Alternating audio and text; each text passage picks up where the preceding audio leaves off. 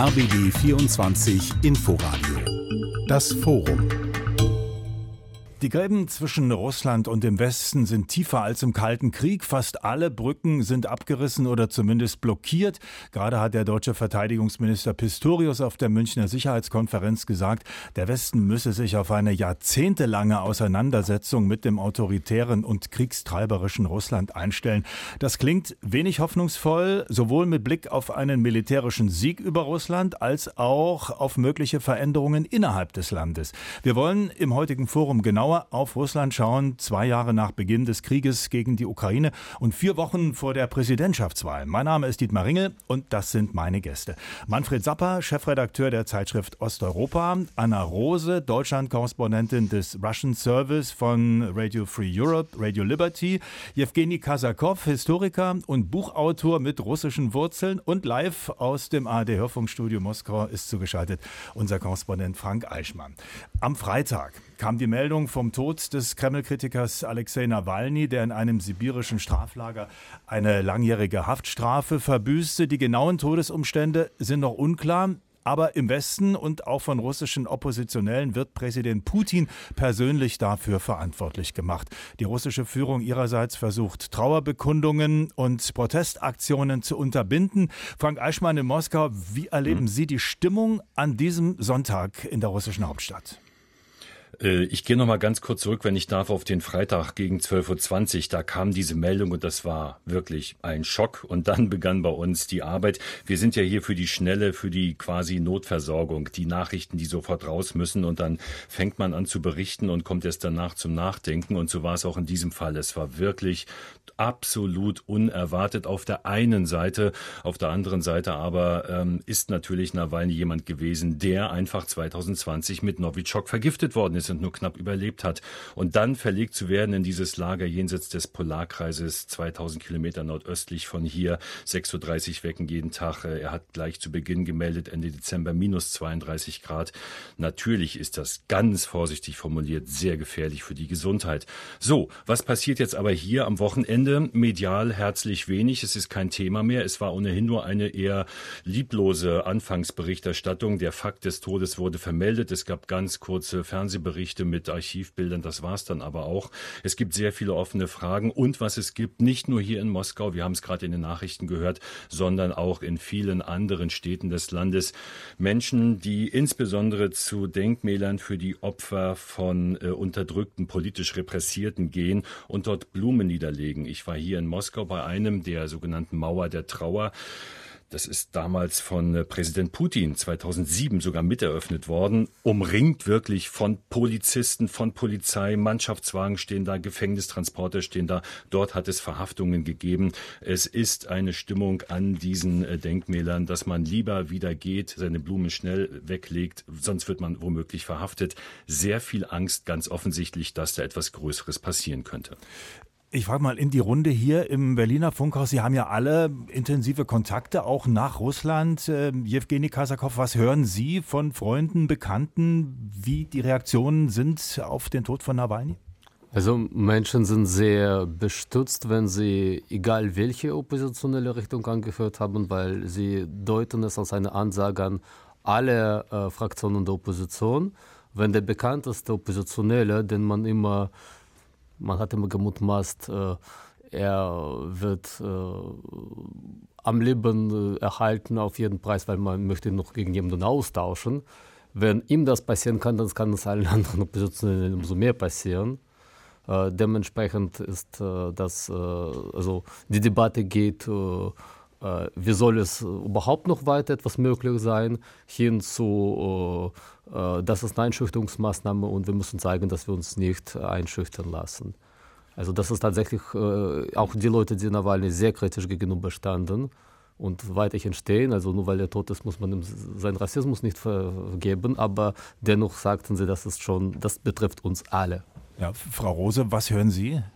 Ich fürchte, dass die meisten das nicht interessiert. Äh, das, was ich ja aus meiner Heimatstadt höre, äh, die Menschen wissen das nicht mal. Ähm, mein Bekanntenkreis ist natürlich auch bestürzt äh, und denkt, dass Nawalny ermordet worden ist. Da gibt es keinen Zweifel daran. Aber ich bin da nicht so optimistisch, was die großen Teile der Bevölkerung angeht. Ja. Herr Sapper, was sagen Sie? Wir hatten vor drei Jahren, als Nawalny wieder genesen ist nach dem Novichok-Anschlag und nach Moskau zurückgekehrt ist und sofort festgenommen wurde, bei dem ähm, Levada-Zentrum, einem Meinungsforschungsinstitut in Moskau, Analysen ähm, bestellt. Und die Texte, die dann kamen, zeigten das, was Frau Rose eben gesagt hat, dass also Nawalny in einer großen, ähm, breiten ähm, Gesellschaft eigentlich gar nicht bekannt ist, vor allen Dingen unter den älteren Leuten, die nur Fernseh schauen. Die Jungen, die kannten ihn alle. Und ähm, die Leute, die sich mit ihm beschäftigt haben, sind bestürzt und ein Großteil der anderen Leute schweigt einfach weg. Aber ich teile das, was ähm, Jewgeni Kasakov gesagt hat. Dies ist ein politischer Mord auf Raten, denn klar ist die Art und Weise, wie Nawalny in den Haftanstalten und jetzt im äh, Permafrostlager gehalten wurde, das grenzte an Folter oder es war Folter und das Ziel war für alle Leute in Russland ähm, das Signal, habt Angst und hört auf, denn äh, anders lässt sich nicht erklären, warum dieses Regime selbst das Blumenablegen als kriminelle Handlungen begreift und die Leute festnimmt. Aber trotzdem nochmal nachgefragt, Frau Rose hat gesagt, das war Mord. Ähm, nun sagen Sie, ähm, wie auch immer, also die Haftumstände waren vielleicht ähm, verantwortlich dafür, dass er gestorben ist. Aber die Frage ist doch, kann denn Putin ein Interesse haben, gerade jetzt vier Wochen vor der Präsidentschaftswahl, wo er ja Stabilität versucht, ähm, irgendwie zumindest zu demonstrieren. Und es ist ja auch Instabilität, wenn in Gefangenenlagern sowas passiert. Ähm, also ist das wirklich im Interesse Putins, dass ausgerechnet das jetzt passiert, Herr Kasakov? Äh, mich hat es sehr amüsiert, also wenn man davon das Vokabel überhaupt benutzen kann, dass zwar nicht offizielle Stellen, aber Propaganda in halt staatlichen Fernsehen Divisionen in Umlauf gebracht hat. Das könnte Rache des Westens oder des CIA sein für äh, Tucker Carlson Interview. Also man muss das sich wirklich auf die Zunge zergehen lassen. 20 Jahre nachdem Putin angefangen hat, Russland stabil und sicher zu machen, scheint äh, ein fremder Geheimdienst in Hochsicherheitslager hinter dem Polarkreis rein und raus zu gehen. Also das ist ja schon eine ziemlich widersprüchliche Vision von eigentlich ist äh, westlicher Feind allmächtig, aber andererseits hat uns Putin dagegen gewappnet. Äh, ich glaube, diese Reaktion von das kann durch Putin nichts nutzen, äh, ist gerade jetzt, wo diese Wahl ziemlich wichtig ist und das ist sehr wichtig, dass bei diesem Wahl nicht schief geht, äh, da sieht man das offensichtlich äh, äh, Fehler dieser Argumentation. Nawalny war einer der wenigen Oppositionellen, der tatsächlich Macht hatte, zu sagen, stimmt für diesen Kandidaten und das hatte Folgen. Nawalny war jemand in der liberalen Opposition, der durchaus prinzipiell also Möglichkeit hatte, sich sowohl mit Linken als auch mit sag mal, nationalistischen Oppositionellen zu einigen. Und äh, so eine weitere Figur gibt es erstmal in liberalen Opposition nicht. Und deswegen in Bezug auf Wahlen äh, ist es offensichtlich, dass das äh, Kreml nutzt, wo es nicht so sehr nutzt, ist bei allen Geschichten um Austausch, denke ich, weil wichtigeren Gefangenen, also namenhafteren Gefangenen als Nawalny, gibt es jetzt also gab es nicht. Ja. Ich würde gerne Frank Aschmann in Moskau nochmal mhm. fragen, welche Wirkung hatte denn Nawalny noch nach außen? Also man hat dann immer mal so ein paar Fernsehbilder gesehen, da ging es aber um ähm, Gerichtstermine, da konnte er nicht viel sagen. Hatte der eine Ausstrahlung noch, die viele Menschen in Russland erreicht hat? Er ist ja der Erfinder des Smart Voting äh, gewesen. Äh, das, was Herr Kasakow gerade erwähnt hat, glaube ich, ähm, dass man also nicht für die regierende Partei wählt, sondern dass man organisiert, dass ein anderer äh, Kandidat oder eine andere Kandidatin bei Kommunal- oder auch bei föderalen Wahlen äh, dann mehr Prozentpunkte bekommen. Das ist dann sogar verboten worden. Die Seite ist auch hier in Russland nicht erreichbar gewesen. Äh, es hat dann einen Patentrechtsstreit gegeben gegen dieses Smart Voting, gegen den Begriff. Das ist also schon damals gestoppt worden. Und wenn ich dann noch ein ganz einen Halbsatz sagen sagen darf, äh, was zu diesem Misstrauen gerade auch äh, führt. Wir wissen zurzeit ja nicht, wo sich der Leichnam von Alexei Nawalny befindet. Selbst darum wird momentan äh, gestritten hier. Die Mutter konnte ihn nicht entgegennehmen. Man hat ihr nicht mal gesagt, wo der sich befindet. Das Ermittlungskomitee da oben sagt, ja, wir müssen noch weiter untersuchen. Dabei ist schon irgendeine eigenartige Todesursache veröffentlicht worden. Plötzliches Todessyndrom. Hm. Ähm, das ist alles keine Erklärung. Also das geht jetzt auch nach dem Tod weiter, dass dieser seltsame Umgang und dieser ängstliche Umgang mit Nawalny fortgesetzt wird. Und das deutet dann eben darauf hin, dass man auf alle Fälle wohl zumindest äh, gesehen hat oder vorbeugen wollte, dass er noch Ausstrahlung hat. Praktisch hat er sie meiner Meinung nach nicht mehr haben können. Die Fernsehbilder, die wir gesehen haben, waren abgefilmte Videos aus Gerichtssälen. Er zugeschaltet aus seiner Zelle. Er hat ja viele Klagen angestrengt gegen die Haftbedingungen, aber äh, auch seine Anwälte sogar sind ja hier verhaftet und mit eigen festgenommen und mit eigenen ähm, Straftatsbeständen dann überzogen worden und Verfahren überzogen worden. Man hat wirklich versucht, ihn wegzusperren, ihn mundtot zu machen und das war weitgehend ähm, erfolgreich für den heutigen Nawalny, aber womöglich nicht so sehr, trotz aller Verbote für jene, die nach wie vor doch Anhängerinnen, Anhänger von ihm im Lande sind. Hm, Herr Sapper. Ich halte Ihre Eingangsfrage ähm, fast ein bisschen für komisch, muss ich ganz ehrlich sagen, weil die Frage, ist das nützlich für Putin, verkennt, dass Putin seit 24 Jahren derartige ähm, Ereignisse im eigenen Land hat, die immer mit dem Regime in Verbindung gebracht werden. Denken ja. Sie an die Erschießung von der Journalistin Politkovskaya. Denken Sie an die Erschießung direkt vor dem Kreml von Boris Nemtsov. Denken Sie an die Vergiftung von Aussteigern aus dem ähm, KGB mit ähm, Polonium in London. Ja? Wir haben eine Kette derartiger Veranstaltungen und das Ziel ist immer, die Gesellschaft, die Oppositionellen, die zivilgesellschaftlichen Kräfte einzuschüchtern. Und genau dagegen hatte sich Nawalny gewandt. Die äh, bemerkenswerte Leistung von Nawalny in den vergangenen 20 Jahren bestand darin, dass er in einer autoritären Gesellschaft mit seinen eigenen Medien, obwohl er nie im Fernsehen auftreten konnte, obwohl er nie im Radio sprechen durfte, obwohl er nie erwähnt wurde offiziell, eine Gegenöffentlichkeit geschafft hat. Hunderte Millionen Leute haben zum Beispiel seine Videos über die korrupten Praktiken der Elite gesehen und er hatte eine politische Oppositionsbewegung aufgebaut und das alles unter den Bedingungen einer konsolidierten Autokratie.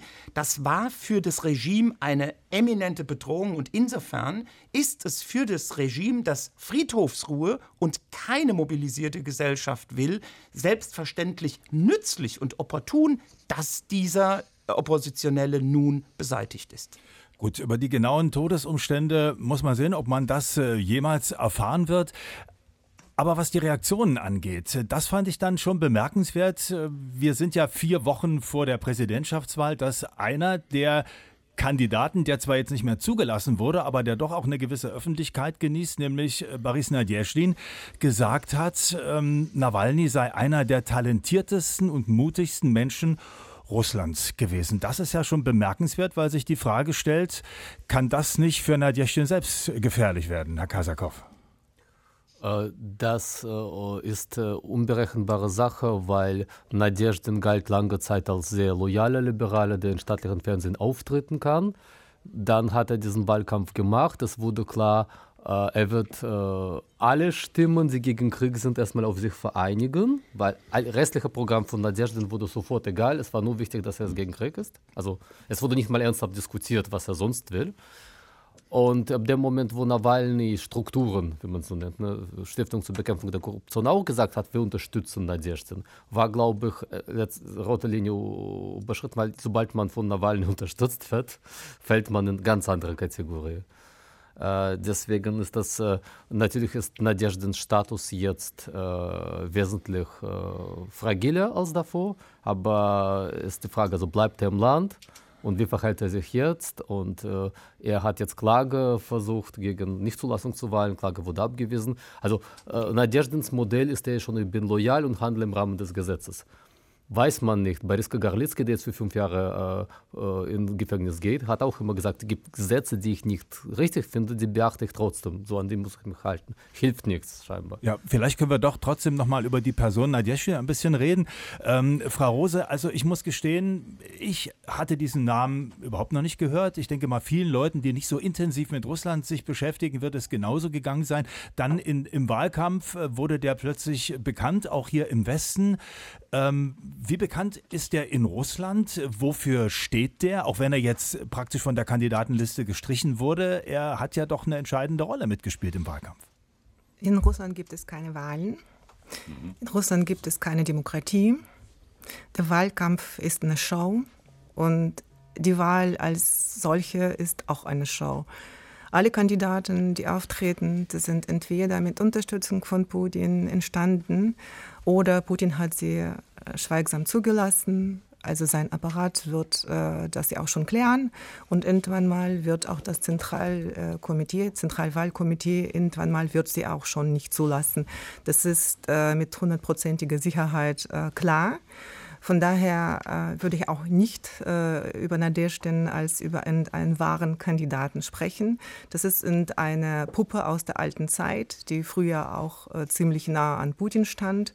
Jetzt ist diese Puppe sozusagen aus der äh, Kiste rausgeholt worden und äh, sie wird ja benutzt. Ja, aber lassen Sie mich trotzdem mal nachfragen. Nadjeschtin hat gesagt, äh, er findet diesen Krieg falsch, er kritisiert diesen Krieg, mhm. er lobt Nawalny. Also, wie passt das in dieses Bild? Ist das auch von Putin inszeniert, dass der eine ein bisschen rummeckert? Äh, wenn in Russland äh, Hunderttausende Menschen im Krieg schon gestorben sind und wenn dies das Volk nicht berührt, wie kann irgendein Kandidat, der sagt Krieg oder irgendwie ein bisschen dann Krieg kritisiert, überhaupt Gehör finden? Äh, als äh, ich äh, noch in der Schule war, gab es Afghanistan-Krieg. Und ich erinnere mich daran, dass äh, es eine Krieg Atmosphäre in unserer Stadt war, dass die Menschen ihre Toten begraben haben, dass sie getrauert haben. Jetzt ist eine volle Stille. Und äh, wenn die Menschen in Russland nicht davon betroffen sind und nicht gerührt sind, dass Hunderttausende jetzt sterben, dass sie das einfach hinnehmen, wie kann ein äh, Kandidat wie Nadeshtin, der ja auch ein sozusagen Fake-Kandidat ist, irgendjemand noch berühren? Und ich meine, ja, seine Wörter sind natürlich auch äh, äh gesprochen worden. Das äh, kann man nicht leugnen. Aber ich bezweifle, dass sie jemand erhört hat, äh, bis auf vielleicht äh, Leute, die in Moskau sind, äh, intelligente junge Leute, die auch noch auftreben sind. Allerdings äh, sind sie auch in diese Falle gekommen und zwar die haben ihre Unterschriften unter äh, seine oder auf seine Listen gesetzt und jetzt hat FSB sie alle ja, Frank Eichmann in Moskau, jetzt würde ich Sie ja. gerne noch mal mit ins Gespräch bringen. Also, äh, oh ja, bitte. Ja, zu Nadja stehen. Wie ist da Ihre Position? Also das mit der Puppe, mit der Marionette, das stimmt sicherlich. Ähm, ich würde ähm, das in eine ganz leicht andere Richtung drehen. Ich habe ihn äh, begleitet bei einigen äh, seiner Auftritte. Er hat sich getroffen, als er noch Bewerber war, noch im Rennen war, mit den Müttern der Mobilisierten. Das ist so eine Gruppe, die hier im Land äh, leichte Kritik übt. Auch natürlich im, am, am Krieg gegen die Ukraine, der ja hier militärische Spezialoperation nur heißen darf. Da halten sie sich auch dran, aber sie sagen, unsere Männer sind im Herbst 22 mobilisiert worden, kommen seitdem nicht nach Hause, haben keine Perspektive nach Hause zu kommen. Wir wollen, dass sie bald zurückkommen. Die legen jeden Samstag Blumen nieder am Grab des unbekannten Soldaten. Sie werden nicht angerührt, aber Journalisten, die das begleiten, werden schon mal vorübergehend festgenommen. So, mit denen hat Nawalny, äh, Entschuldigung, mit denen hat Naderstin sich getroffen, danach auch mit jungen Wählern und er hat gesagt, ich habe jetzt hier heute eine Antikriegsagenda in meinem Programm. Am ersten Tag werde ich den Krieg beenden.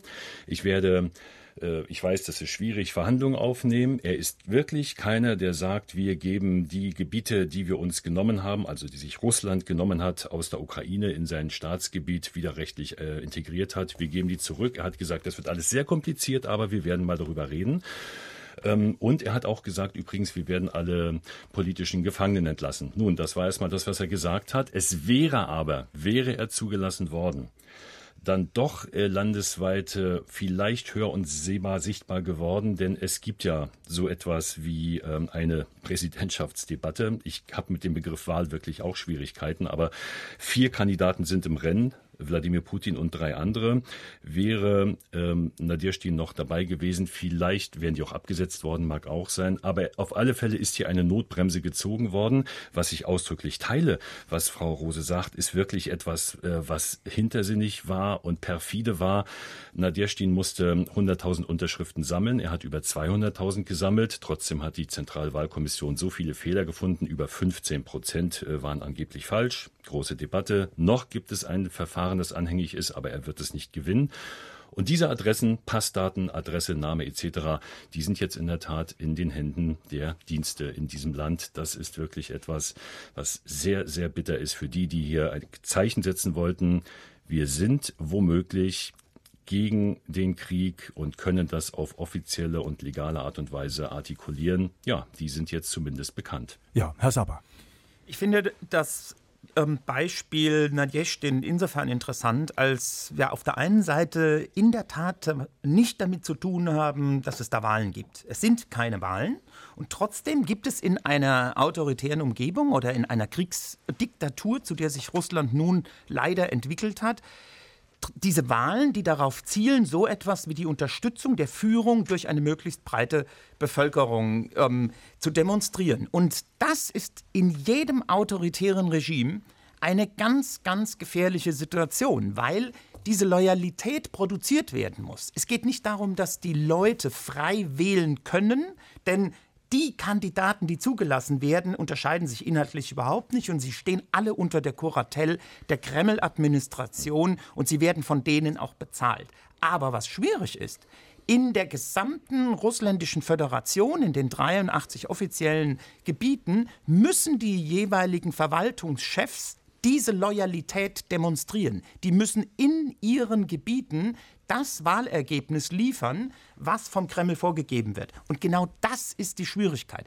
Deshalb guckt momentan das Regime so sensibel auf jede Form von Protest. Und erinnern wir uns, vor drei Wochen gab es Konflikte und Demonstrationen und Aufstände in Baschkortostan die niemand erwartet hatte, die niemand auf der, auf der Tagesordnung hatte. Und das ist in einer Situation, in der das Regime vor allen Dingen absolute Kontrolle und Rückendeckung für Putin demonstrieren muss, eine ganz gefährliche Situation. Also ist es ja doch einigermaßen interessant, was da passiert. Ähm, die Frage ist, was man im Ausland davon mitbekommt, auch weil ja die, also mal unabhängig davon, ähm, dass die Berichterstattung aus den russischen Regionen äh, schwierig ist, aber die Kandidaten, die niemand kennt, Sie sagen, die sind im Grunde alle äh, mehr oder weniger von Putin installiert. Also worauf sollte man schauen, Jewgeni Kasakov? Was ist interessant an der ganzen Geschichte? Es sind äh, zwei Ebenen. Also eine Ebene ist halt diese, ja, alle Kandidaten sind abgesprochen und zugelassen und nennen wir einfach Institutionen beim Namen. Alle, wenn sie über Russland reden, stützen sich auf FSB, aber sehr wichtige Institution ist halt AP, Administratia Präsidente, Präsidialverwaltung, weil sie ist ja für die politische Landschaft zuständig und entscheidet eben, welche Partei und welcher Kandidat zugelassen wird. Und wenn Nadezhdin kandidieren durfte, war das nicht ohne Absprache mit AP. Aber in so einem ähm, Modell äh, kann jeder Marionette plötzlich zu einem äh, wichtigen Aktor werden, wenn äh, andere, also Smart Voting war auch eine Art von, nehmen wir irgendeine Marionette und äh, machen wir sie wieder wählen zu einem Protestkandidaten. Und äh, das, äh, davon ist äh, dieses Modell nicht gefeit. Und das heißt also, ja, alle Parteien sind jetzt äh, eingehackt und pazifiziert, aber unter Umständen kann jeder von diesen Parteien auf die Idee kommen, jetzt brechen wir aus, jetzt wittern wir unsere Chance. Ja, dann vielleicht gleich noch die Frage nochmal an Frank Eichmann. Es bleiben ja jetzt noch ähm, drei Kandidaten neben Putin. Ähm, Slutsky ist ja eine von den Liberaldemokraten, das ist ja die Zhirinovsky-Partei, äh, Charitonov mhm. von den Kommunisten und Davankov ist der dritte und Nadjestin hat ja, wenn ich richtig informiert bin, gesagt, ähm, er würde dann Davankov unterstützen und auch Davankov hat so ein bisschen ein paar vorsichtige Bemerkungen gemacht mit leicht kritischem Anklang, was den Krieg angeht. Könnte sich so ein Smart Voting am Ende, ähm, könnte das dazu führen, dass man dann Davankov unterstützt, wenn man irgendeine Stimme gegen Putin abgeben will? Das müsste ja organisiert werden und es wird wirklich alles getan äh, durch die äh, Polittechnokraten in dieser Präsidialverwaltung, dass das nicht passiert und die Wahlen so laufen, wie sie laufen. Äh, Dawankov ist sicherlich der äh, unbekannteste dieser ohnehin eher äh, unbekannten Kandidaten. Er ist der Chef einer Partei namens Novoje Ljudi äh, mit einem eher liberalen Programm, sitzt aber wie die drei anderen auch in der Staatsduma, dem russischen äh, Parlament da ist jetzt nicht wirklich etwas, äh, von dem man sagen könnte, das ist jetzt eine, der hier einschwenkt in Richtung ähm, äh, Opposition oder so, oder der Beleg äh, wird dafür erbracht, ähm, sondern Putin wird, das sagen die Umfragen ja ohnehin, mit sehr, sehr großem Abstand gewinnen. Zur Spezialität dieser Wahlen gehört ja auch, dass sie an drei Tagen abgehalten werden, von 15. bis zum 17. März, sehr weit elektronisch. Es wird sehr dafür geworben, dass man elektronisch wählt. Es gibt gibt. Äh, es wird keine äh, Wahlbeobachtung der OSZE geben. Die ist äh, eigentlich stehend, wenn man Mitglied der OSZE ist und Russland ist das, aber hat hier keine Einladung ausgesprochen. Wäre ohnehin schwierig geworden zu beobachten. Also ich finde es wirklich, selbst wenn wir jetzt diesen Namen nehmen, plus minus 0,51 Prozent, was sagt das wirklich aus? Das Ergebnis steht fest, es wird hier administriert und die Wählerinnen und Wähler äh, werden vielleicht zur Wahl gehen, vielleicht nicht. Wie viel hat das Ergebnis mit dem tatsächlichen Abstimmung, mit der tatsächlichen Abstimmung zu tun? Auch das werden wir nie erfahren. Ich bin absolut pessimistisch. Ich glaube nicht, dass wir hier wirklich sehr viel oder überhaupt etwas äh, hereinlesen sollten in so einen Kandidaten. Und vielleicht letztlich noch Klar ist es wichtig für einen Kandidaten, sich irgendwie zu unterscheiden. Das versucht Dawanka vielleicht, aber das hat überhaupt keinen Einfluss auf das, was eher so eine Art Referendum für Putin sein soll. Im Studio ist Dietmar Ringel. Ich grüße Sie. Wir schauen heute nach Russland, zwei Jahre nach dem Überfall auf die Ukraine und wenige Wochen vor der Präsidentschaftswahl. Wir haben gerade schon darüber diskutiert, ähm, oder festgestellt, dass es keine wirkliche Alternative in dieser Wahl gibt äh, zur, zum russischen Präsidenten Putin, dass das Ergebnis im Grunde schon feststeht und äh, dass auch Smart Voting, wie es Alexei Nawalny versucht hat und ja auch zum Teil erfolgreich, zumindest in den russischen Regionen, also Kandidaten zu unterstützen, einen Kandidaten zu unterstützen, auf den sich dann vielleicht alle Anti-Stimmen konzentrieren können. Auch das wird bei dieser Wahl nicht funktionieren, sagen meine Gäste. Manfred Zapper ist hier im Studio, Chefredakteur der Zeitschrift Osteuropa, Anna Rose Deutschland-Korrespondentin des Russian Service von Radio Free Europe, Radio Liberty, der Historiker und Buchautor Jewgeni Kasakov und live zugeschaltet aus Moskau unser Korrespondent Frank Eichmann. Wollen wir doch noch ein bisschen über die Verhältnisse in Russland sprechen. Herr Saber, üblicherweise reagieren ja Menschen ganz egal, ähm, wie die Wahlumstände sind auch darauf, wie die materiellen Lebensverhältnisse sind. Also wenn es ganz mies ist, wenn die Menschen leiden unter niedrigen Renten, schlechten Löhnen, materieller Unsicherheit, dann werden die ungemütlich und dann gehen die vielleicht nicht zur Wahl und dann verweigern die vielleicht auch äh, dem Präsidenten Putin die Zustimmung. Glauben Sie, dass die Verhältnisse in Russland angetan sind, jetzt die Menschen da wütend zu machen? Ich glaube nach wie vor, dass es ein Russland nicht gibt sondern dass es mindestens drei verschiedene Russländer sind. Das ist das Russland der Millionenmetropolen, Moskau, Petersburg und der anderen Millionenstädte, die unglaublich wenig von dem Krieg mitkriegen, ähm, die in einer kompletten Parallelwelt leben. Dann gibt es ein antimodernes Russland, das ist das Russland, wo die Rüstungsbetriebe und all die Unternehmen sind, die während des Stalinismus erbaut wurden. Und dann gibt es ein vormodernes Russland, was ein sehr armes Russland ist wo die Leute eigentlich nur von Subsistenzwirtschaft leben. Das heißt, sie haben ihren Gemüsegarten und eine Kuh. Und ähm, aus diesen Gebieten, den ärmsten Gebieten, ähm, beispielsweise in Dagestan im Nordkaukasus oder aber in Buryatien, kommt ein Großteil derjenigen jungen Leute, die als Soldaten nach ähm, in die Ukraine geschickt werden zum Kämpfen und dort sind auch die meisten Toten ähm, zu ähm, beklagen. Und das Regime hat aus dem vorhin von Anna Rosa angemerkten Afghanistan-Krieg eine Lehre gezogen.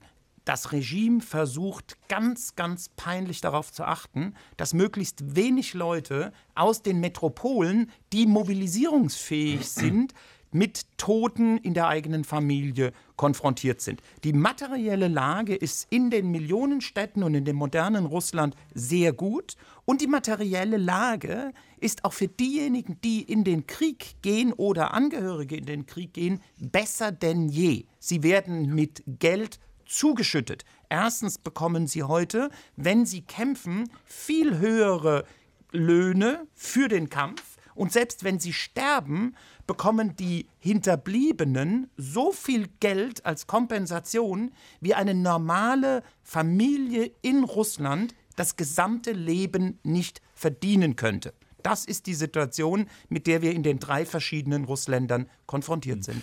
Frau Rose, Russland wird ja von Wirtschaftssanktionen des Westens überzogen, muss man sagen, seit zwei Jahren. Da gibt es ja kaum noch Luft nach oben für den Westen dann nochmal draufzulegen. Und äh, die Hoffnung ähm, derer, die sich diese Sanktionen ausgedacht haben, die das beschlossen haben, war ja auch, dass in Russland ähm, die Stimmung mies wird, dass viele Dinge dann fehlen, dass die Wirtschaft nicht mehr funktioniert. Nun hat Herr Sapper gerade beschrieben, also offensichtlich ist das nicht so. Ähm, wie nehmen Sie das wahr?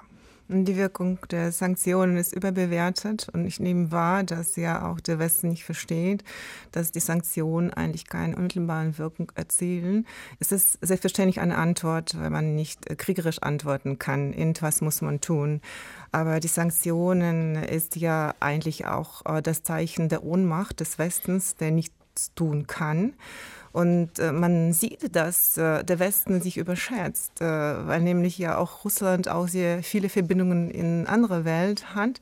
Es gibt äh, entwickelte Länder überall auf der Welt, mit denen auch Russland handeln kann. Und der Westen, die Demokratien, äh, machen vielleicht fünf Prozent äh, von den Ländern aus, die jetzt sich an Sanktionen halten. Das ist ja auch in der deutschen Presse bekannt und geschildert. Und ich denke nicht, dass äh, diese Sanktionen irgendwelche Wirkung entfalten, zumal jetzt auch die Russen auf die Kriegswirtschaft umgestellt ist und äh, die Kriegswirtschaft bringt ja auch sehr viel Geld, wie wir wissen. Vielleicht ist es nicht in die Zukunft gerichtet, aber auf die kürzere Perspektive ist es ja auch machbar, die Wirtschaft im Laufen zu halten. Wir sehen, dass die, auch der Rubel sie hält.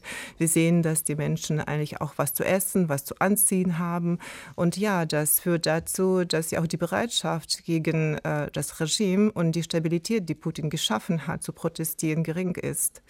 Ja, da würde ich gerne die Eindrücke vielleicht von Frank Aschmann gleich nochmal aus Moskau mhm. holen. Wie nehmen Sie das wahr? Also Moskau, Herr Sapper hat ja gesagt, es gibt verschiedene russische Welten. Moskau nun die Metropole, wo die Versorgungslage ja. mit Sicherheit auch am besten ist. Wie, wie ist da Ihr Eindruck? Das ist das Schaufenster hier und das wissen wir und deswegen versuchen wir auch so viel zu reisen, wie es denn möglich ist, um eben nicht nur hier äh, das Schaufenster zu betrachten. Es hat in Russland um den Jahreswechsel ja einen großen Skandal gegeben oder was heißt Skandal, einen riese, einen, Auf, einen großen Aufruhr um die Eierpreise, die dramatisch angestiegen sind äh, im Lande ähm, und äh, Eier sind eine sehr wichtige Eiweißquelle. Es gab verschiedene Analysen dazu, sogar der Präsident musste sich äußern. Wenn ich nicht so viel Geld habe, ist das meine wichtigste Eiweißquelle womöglich und und äh, man hat alles versucht, staatlicherseits Eier zu beschaffen. Es war wirklich ein Top-Thema hier im Land. Und äh, nochmal kurz zurück, äh, ich gehe immer kurz zurück, aber ich wollte es noch kurz sagen. Ähm, wenn ich mich heute hier äh, einschreibe als äh, Vertragssoldat, bekomme ich im Monat zwischen zweieinhalb und dreitausend Euro. Das ist eine gigantische Summe. Gehe ich jetzt hier aus dem Studio, es sind auf dieser Einfallstraße, dem Kutuzowski Prospekt, so große elektronische Werbebanner aufgebaut Internet. Ähm, und da sehe ich dann, die wechseln natürlich mal alle paar Sekunden, sehr häufig seit Dezember wirklich verstärkt die Werbung für diese Vertragssoldaten. Man muss nur die Nummer 117 anrufen und dann wird man da aufgenommen. Das ist der Krieg, der hier ankommt. Ansonsten, was ähm, die Sanktionen angeht. Äh, es gibt die Befürchtung langfristig, äh, dass das Flugwesen hier im Land, das sehr wichtig ist, geschädigt wird, weil modernere Boeing und Airbusse nicht mehr gepflegt werden können, die äh, Turbinen nicht erneuert werden können. Aber sehr viel wird hier gelöst über Parallelimporte. Man kann fast alles bekommen, selbst die Autos aus Deutschland, die eigentlich nicht herkommen dürften, die werden dann über Drittstaaten hergebracht. Es ist immer nur eine Frage des Geldes. Das geht schon. Und Moskau versucht uns und auch den Bürgern das Bild zu vermitteln, ist doch alles ganz normal. Äh, hier ist doch alles im Grunde wie immer. Wir garantieren weiter für euer Wohlbefinden und eure Sicherheit. und äh, eurem materiellen Wohlstand. Herr Kasakow, jetzt hat Frank Eichmann auch gerade von diesen Werbetafeln gesprochen. Also offensichtlich für Geld äh, ziehen die Leute dann doch, ich will nicht sagen gerne, aber sie sind dann bereit, in den Krieg zu ziehen. Als es diese Mobilisierung, die Teilmobilisierung oder Mobilmachung gab, da gab es ja schon ähm, Proteste gab es zwar nicht, aber es haben sich viele junge Leute abgesetzt ins Ausland. Das war schon nicht so ohne. Also ähm, natürlich kann man mit Geld viel regeln, aber was, was glauben Sie stimmungstechnisch? Ähm, gibt es da dann doch... Ähm, also diese, diese, Anti, diese Antikriegsstimmung, gibt es die ähm, dann doch irgendwo oder lässt sich das, lässt man sich oder kann man das freikaufen dann? Es äh, sind auch hier unterschiedliche Ebenen. In den Städten, wo man Leute mit Mobilisierung, wie Frank Zappa schon sagte, wenig belästigt, ist Krieg bei jungen Leuten nicht besonders beliebt. Das wissen auch alle. Und man weiß auch, dass aus diesen Städten auch viele Leute dann abgehauen sind, weil sie vor Mobilisierung sich fürchteten. Äh, anderer Punkt auch schon benannt, in Regionen, die als ärmste galten, steigt auf einmal Konsum, Binnenkonsum weil da sind die Angehörigen der gefallenen Soldaten, die jetzt mehr Geld haben und auch mehr Geld ausgeben. Und das kurbelt die Wirtschaft an. Äh, dritter Punkt. In Rüstungsindustrie und auch in Textilindustrie laufen Betriebe auf Hochtouren. Es werden extra Schichten eingelegt und auch bezahlt. Das heißt, auch da haben Leute mehr Geld auszugeben. Ja. Aber die Frage, wem schickt man in den Krieg? Also das sind ja Leute, das einerseits sind Leute, die sehen keine Perspektive, schließen einen Vertrag ab und äh, gehen. Aber wem kann man in den Krieg mobilisieren? Das ist ein neuralgischer Punkt.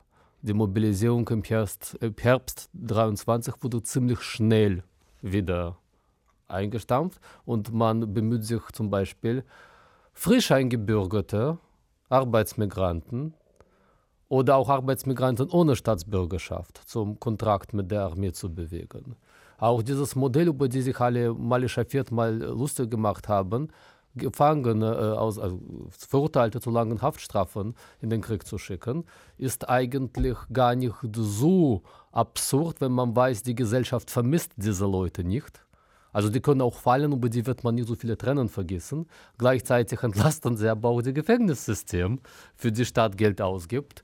Und äh, Menschen fühlen sich wiederum sicher, wenn sie denken, okay, auf der Front kämpfen halt andere Leute, nicht ich. Aber äh, ich glaube, die äh, Hoffnung der anderen Seite ist, äh, so viele Verluste zuzufügen, bis Russland anfangen muss, Leute zu mobilisieren und damit Wirtschaft ernsthaft zu belasten. Und das ist das, was auf die Gegenseite hofft.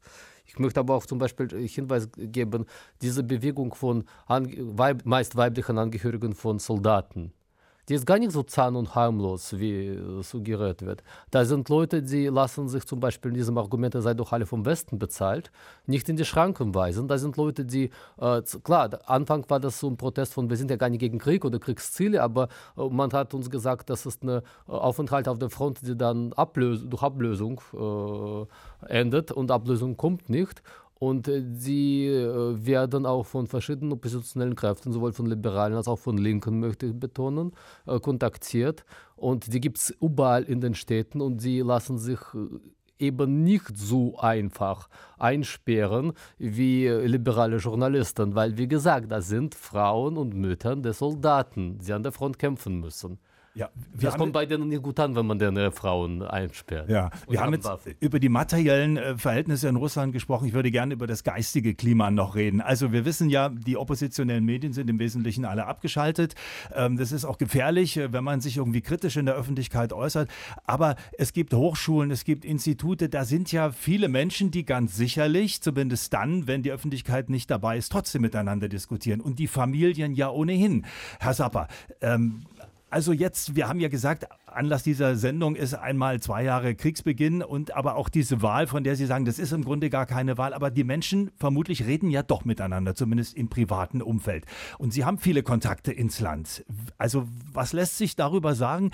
Diese Debatten eben, wenn ich zum Beispiel an Hochschulen schaue, an Institute, die, die Leute sind ja nicht plötzlich alle doof und wissen nicht mehr auch, ähm, wie sich die Welt dreht. Hochschulen hängen von staatlichen Geldern ab. Und ein Großteil der Universitäten durchläuft seit zwei Jahren einen fatalen Prozess der Militarisierung. Die Studieninhalte werden mit militärpatriotischen Inhalten verändert. Es werden Taktikseminare, wie man hybride Kriegsführung durchführt, in geisteswissenschaftlichen Studiengängen eingebaut. Ganz viele Universitätsangehörige, die am 22., 23., 24. Februar 2022 gegen den Krieg demonstriert hatten, wurden unterdessen rausgeworfen. An der berühmtesten, größten Universität, die gleichzeitig eine Art Think Tank für Russland war, der sogenannten Wischka, der Hochschule für Wirtschaftswissenschaften in ähm, Moskau, sind tausende Studenten rausgeworfen worden, die demonstriert haben. Die wurden zwangsexmatrikuliert. Es ist leider so, dass es auch das, worauf sie eigentlich angespielt hatten, dass es noch solche Zentren des freien Gedankens, des Diskussionsangebots ähm, geben könnte, praktisch alle geschlossen sind. Das politische Feld in Russland ist weitgehend geräumt, weitgehend zerstört. Es ist nicht so, dass es in Universitäten noch irgendeinen relevanten Impuls von kritischem Denken geben könnte. Ja, äh, Frank Eichmann, vielleicht nochmal Ihre Einschätzung äh, aus der Nähe. Also, mhm. wie gesagt, die Medien und wenn man jetzt äh, das äh, verfolgt, was in der Öffentlichkeit transportiert wird, äh, da wird man vermutlich gar nichts wahrnehmen. Aber wenn man dann doch Leute privat trifft, gibt es dann doch vielleicht äh, Debatten irgendwelcher Art? Ja, natürlich äh, können Sie das auch diskutieren, ist ja gar keine Frage. Aber was wirklich ein völlig anderer Rahmen heute hier in Russland ist, und das ist der, das, was wir uns wirklich immer klar machen müssen. Wenn Sie heute nach Moskau fliegen, geht nicht mehr direkt, geht nur über Umwege, aber man kommt her. Ähm, am Flughafen Handy an, zack, bumm, funktioniert schon mal alles nicht mehr, weil hier ist sehr, sehr viel unterdrückt. Hier wird einfach sehr viel zensiert, Seiten werden gesperrt. Ähm, ich habe gar nicht geschaut, ob RBB funktioniert, werde ich gleich nachher mal machen. Aber sie haben einen Raum, in dem sie der Propaganda ausgesetzt sind, einen Raum, in dem Zensur ausgeübt wird, aber auch Selbstzensur. Wir haben es schwerer heute, eben diese Gedanken mal äh, aus Leuten äh, herauszukitzeln, weil es schwieriger ist, heute Gesprächspartner zu finden. Es hat hier Strafen gegeben für Interviewpartner, die im Nachhinein dann äh, identifiziert wurden, die ausländischen Medien kritische Sachen gesagt haben. Da kann man dann ein Strafverfahren bekommen oder zumindest ein Ordnungswidrigkeitenverfahren. Das ist etwas völlig anderes heute äh, Sie haben hier keine wirkliche geistige Freiheit im öffentlichen Diskurs. Und hinzu kommt noch eins natürlich ähm, äh, zu dem, äh, was wir eben gerade gehört haben. Äh, am 24. Februar und in den Tagen danach sind ja auch die Kontakte beendet worden zwischen den Universitäten, den wissenschaftlichen Einrichtungen in Russland und dem Westen. Die sind alle eingefroren. Die gibt es nicht mehr. Die Visa gibt es auch nicht mehr. Diesen Austausch gibt es nicht mehr. Das ist, glaube ich, auch etwas, was hier einfach fehlt und nicht so einfach zu ersetzen ist. Die Frage würde ich gerne hier gleich nochmal in die Runde geben. Ähm, Herr Kasakow, wie bewerten Sie das? Ist es sinnvoll, Zivilkontakte jetzt aus deutscher Perspektive aufzunehmen? Aufrechtzuerhalten, zu versuchen, Dinge da wieder zu beleben? Oder ist das völlig aussichtslos? Wie sollte man sich verhalten? Also ich würde sagen, äh, Kontakt äh, sollte man so lange aufrechterhalten, solange es noch überhaupt geht, weil in Russland sind weiterhin viele Leute, die äh, etwas andere Position haben als staatliche Stellen in unterschiedliche Richtungen. Und äh, Dialog mit denen abzubrechen wäre absolut fatal und das würde sie alleine lassen. Ich möchte auch äh, noch äh, Faden aufgreifen. Äh, es wurde schon gesagt, äh, Hochschulen werden militarisiert, noch viel mehr werden Schulen, also äh, ähm, normales Schulsystem, von Propaganda und Militarismus eingedeckt und im Jahr 2023 verließen 193,500 Lehrer den Schuldienst. Ich kann nicht sagen, das liegt alles daran, dass sie keine Lust hatten auf Propaganda. Es mag sein, dass einige oder andere auch sich für Armee verpflichtet hat, aber Versuch äh, sozusagen diese Propagandaarbeit an jeden Lehrer zu delegieren, hatte auch Folgen gehabt. Also ich würde schon sagen, dass es auch weiterhin an den Schulen äh, Menschen gibt, äh, die äh, zwar vielleicht nichts sagen, aber ganz bestimmt andere Sachen denken. Und das wissen auch alle. Also auch die loyalsten Anhänger Putins wissen, die sind nicht alleine Es gibt noch andere Leute in Russland und sobald sich die Situation ändert, werden sie auch zu Wort sich melden. Ja. Äh, Frau Rose, Russland orientiert sich ja außenpolitisch ähm, jetzt äh, Richtung Asien mehr als nach Westen. Nur wissen wir in der russischen Geschichte über die Jahrhunderte gab es ja da immer mal Veränderungen, aber Russland war ja lange Zeit auch westorientiert. Peter der Große mit dem Blick nach Westen und es gibt viel Respekt ja für deutsche Technologie, für westliche Kultur. Viele Russen, die es sich leisten konnten, sind ja auch gerne in den Westen gereist. Ähm, und das heißt ja jetzt, also die Brücken zum Westen sind abgebrochen. Gibt es eine Sehnsucht vieler Menschen oder den Glauben, dass sich da vielleicht doch was ändern lässt? Schauen die nach Westen oder äh, greift auch die Erzählung der russischen Führung, die Zukunft liegt im Osten, also sprich aus russischer Sicht dann in Asien? Ich habe Russland nie als besonders neugierig erlebt, jedenfalls in der breiten Bevölkerung. Man interessiert sich nicht für den Westen, nicht für Deutschland. Äh, wenn man in den Westen fährt, dann nur um zu vergleichen, wie verkommen hier alles ist im Vergleich zu Russland. Äh, immer noch können die Menschen in Westen fahren. Äh, meine Freundin war in Italien jetzt die, diejenigen, die Geld haben, die auch äh, Reisepässe haben, können ja auch jetzt reisen. Sie können sich das auch jetzt leisten, wenn sie wollen. Selbstverständlich nicht jeden Monat, aber einmal im Jahr. In meine Heimatstadt äh, kommt kaum jemand raus und äh, von meinen Freundinnen war nur eine vor 15 Jahren im Westen auf Durchreise durch Europa, ansonsten nicht. Und äh, ich denke, dass es auch überbewertet wird, dass äh, die Russen sich so für den Westen interessieren. Vielleicht sind es äh, oppositionelle beziehungsweise äh, sehr fortgeschrittene Menschen, die das hier so als Mythos verbreiten, dass Russland so sehr äh, dem Westen zugetan ist. Ähm, äh, weder dem Westen noch Asien, denke ich. Russland ist äh, eine hm, ziemlich merkwürdige, geschlossene Gesellschaft. Äh, die Menschen sind nicht neugierig auf die Außenwelt. Äh, das ist wahrscheinlich das Verheerendste, was ich ja auch äh, leider in der ganzen Zeit meines Lebens in Deutschland feststellen musste. Niemand interessiert sich dafür, was ich erzähle, wie es hier geht wenn ich anfange zu vergleichen, sagen sie ja, nein, nein, bei uns ist es sowieso viel besser alles. Und äh, wenn ich schaue, so zum Beispiel auch die Studenten, die hierher kommen. Äh, die kommen und sehen nicht, wie äh, äh, schön demokratisch die Gesellschaft ist.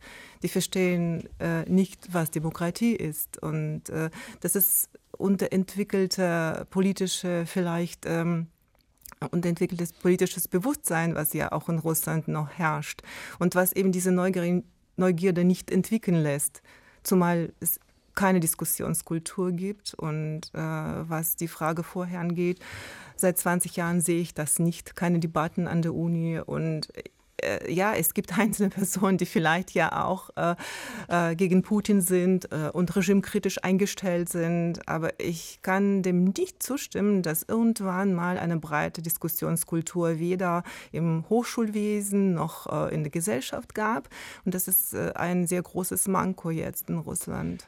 Gut, also das ist jetzt eine ziemlich harsche Einschätzung. Herr Sapper, ich bin in den letzten Jahren auch ein paar Mal in Russland gewesen. Natürlich sind das dann immer nur punktuelle Eindrücke. Ich hatte aber den Eindruck mit Leuten, die ich da auch ganz zufällig getroffen habe, die waren schon interessiert und äh, da haben mir viele gesagt, was bei euch im Westen gerade abgeht, das verstehen wir zwar nicht, aber wir sind daran interessiert, an guten Beziehungen zum Westen und äh, wie gesagt, deutsche Technik, auch deutsche Kultur ähm, und westliche allgemein, das war schon, das haben die sehr respektvoll äh, behandelt verändert. Da hat sich auch nichts verändert. Also Sie dürfen ja nicht vergessen, wo gehen denn eigentlich die ganzen Emigranten hin? Die Emigranten gehen nicht in das angeblich neue Partnerland China und sie gehen auch nicht in den Iran und sie gehen auch nicht nach Nordkorea, sondern sie gehen nach Europa, in die USA, sie gehen ins Baltikum, weil sie in der Tat an den Kernbestandteilen dessen, was das gemeinsame Haus Europa unter Gorbatschow eigentlich ausmachen sollte, nämlich Menschenrechte, universelle Menschenrechte, Rechtsstaatlichkeit, die Freiheitsversprechen, an die halten sie nach wie vor, an denen halten sie nach wie vor fest. Aber Umgekehrt dürfen Sie nie vergessen, unter was für Bedingungen Menschen in Russland ihr Meinungsbild prägen. Das Bild, was das Putin-Regime momentan 24 Stunden jeden Tag über das erste und zweite Fernsehprogramm vermittelt, ist, wir sind in der Verteidigung gegen den Angriff. Wir mhm. sind angegriffen vom kollektiven Westen, wie das Propagandaschlagwort heißt. Wir bekämpfen den Faschismus, der in der Ukraine angeblich die Macht übernommen hat.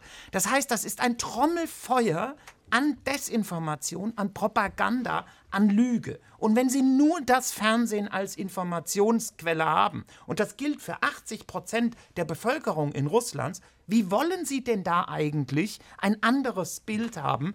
Und das funktioniert ja, nicht. Das muss man wirklich ganz deutlich ähm, in den Blick nehmen. Sie können kein anderes äh, Bild vom Westen momentan haben als ein negatives, was von Putin ähm, propagiert wird. Aber dann lassen Sie mich nochmal zu der Frage zurückkommen, auch gerade wie man sich jetzt als Deutscher, der sich vielleicht auch für Russland interessiert, verhalten soll. Es gibt ja einige Schulen, da wird ja dann auch immer viel diskutiert, ein paar Schulklassen, die tatsächlich eine Klassenfahrt nach Russland gemacht haben. Da hieß es dann immer so, was macht man nicht in diesen Zeiten? Andere sagen, gerade jetzt soll man das doch machen. Es gibt ein paar Vereine, die Kontakte pflegen. Es gibt einige Städte, die ihre Städtepartnerschaft nicht völlig abgemeldet haben. Ist das in Ordnung? Ist das ein guter Weg? Ich halte, ich halte Evgeny Kasakows Position für völlig völlig richtig. Wir müssen im Gespräch bleiben mit denjenigen Leuten, die in Russland weiterhin interessiert sind an einem Dialog. Aber es ist ungemein schwierig geworden, Herr Ringel. Ich gebe Ihnen aus meinem beruflichen ähm, Hintergrund ein Beispiel. Unser Prinzip in der Zeitschrift Osteuropa heißt, wir reden nicht über andere Länder, sondern wir lassen Autoren aus diesen Ländern uns erklären, was in ihren Ländern passiert. Wenn heute ein russischer Autor für uns schreibt, dann können wir ihm kein Honorar mehr zahlen, weil der Eingang des Honorars bedeutet, dass er ausländischer Agent ist und sofort in die Liste der Geheimdienste kommt. Das heißt, niemand von den russischen Autoren ist mehr bereit, für uns zu schreiben. Ich würde zum Schluss noch mal zu Frank Eichmann kurz gehen. Wir haben nicht mehr viel, aber Frank, äh, aus ja. der, der Moskauer Perspektive, wie, wie, nehmen Sie das wahr? Gibt es da Leute, die dann auch mal aufkreuzen in Moskau, die Sie vielleicht auch treffen aus Deutschland und die sagen, wir versuchen es einfach, Kontakte zu halten? Das ist eine sehr gute Frage. Ich kann mich jetzt gerade gar nicht daran erinnern, in den Monaten, die ich jetzt hier bin, dass das passiert ist. Natürlich, äh, Sie können das E-Visum bekommen als Tourist. Gar kein Problem, wird Ihnen ganz schnell genehmigt. Und Sie werden sehr freundlich äh, bei der Grenzeinreise behandelt werden. Anders übrigens als wir Journalisten aus dem kollektiven oder unfreundlichen Westen. Ähm, also möglich ist das. Praktisch gemacht wird es eher selten, würde ich sagen. Und ich meine, ich schaue mich jetzt um hier. Äh, draußen Schneefall, wie 0 Grad, riesige Schneeberge. Das Leben ist sehr unbequem. Wir wissen, das wird vorbei sein in zwei Monaten. Da ist hier nämlich Frühling und alles beginnt zu wachsen. Das ist das, was man sich für dieses Land wünscht. Aber wann dieser Zeitpunkt tatsächlich kommt, das ist die Frage, die wir einfach nicht beantworten ja. können. Und äh, es ist wirklich dieses Land äh, im Frost ohne wirklich eine Klarheit, wann kommt der Frühling. Frank Eichmann war das aus Moskau. Heute im Inforadio Forum gemeinsam mit Manfred Zapper, Chefredakteur Zeitschrift Osteuropa, Anna Rose von Radio Free Europe, Radio Liberty und dem Historiker Jewgeni Kasakow. Es ging um Russland, zwei Jahre nach Beginn des Krieges in der Ukraine und vier Wochen vor der Präsidentschaftswahl. Im Studio war Dietmar Ringel. Bis zum nächsten Mal. RBB 24 Inforadio vom Rundfunk Berlin-Brandenburg.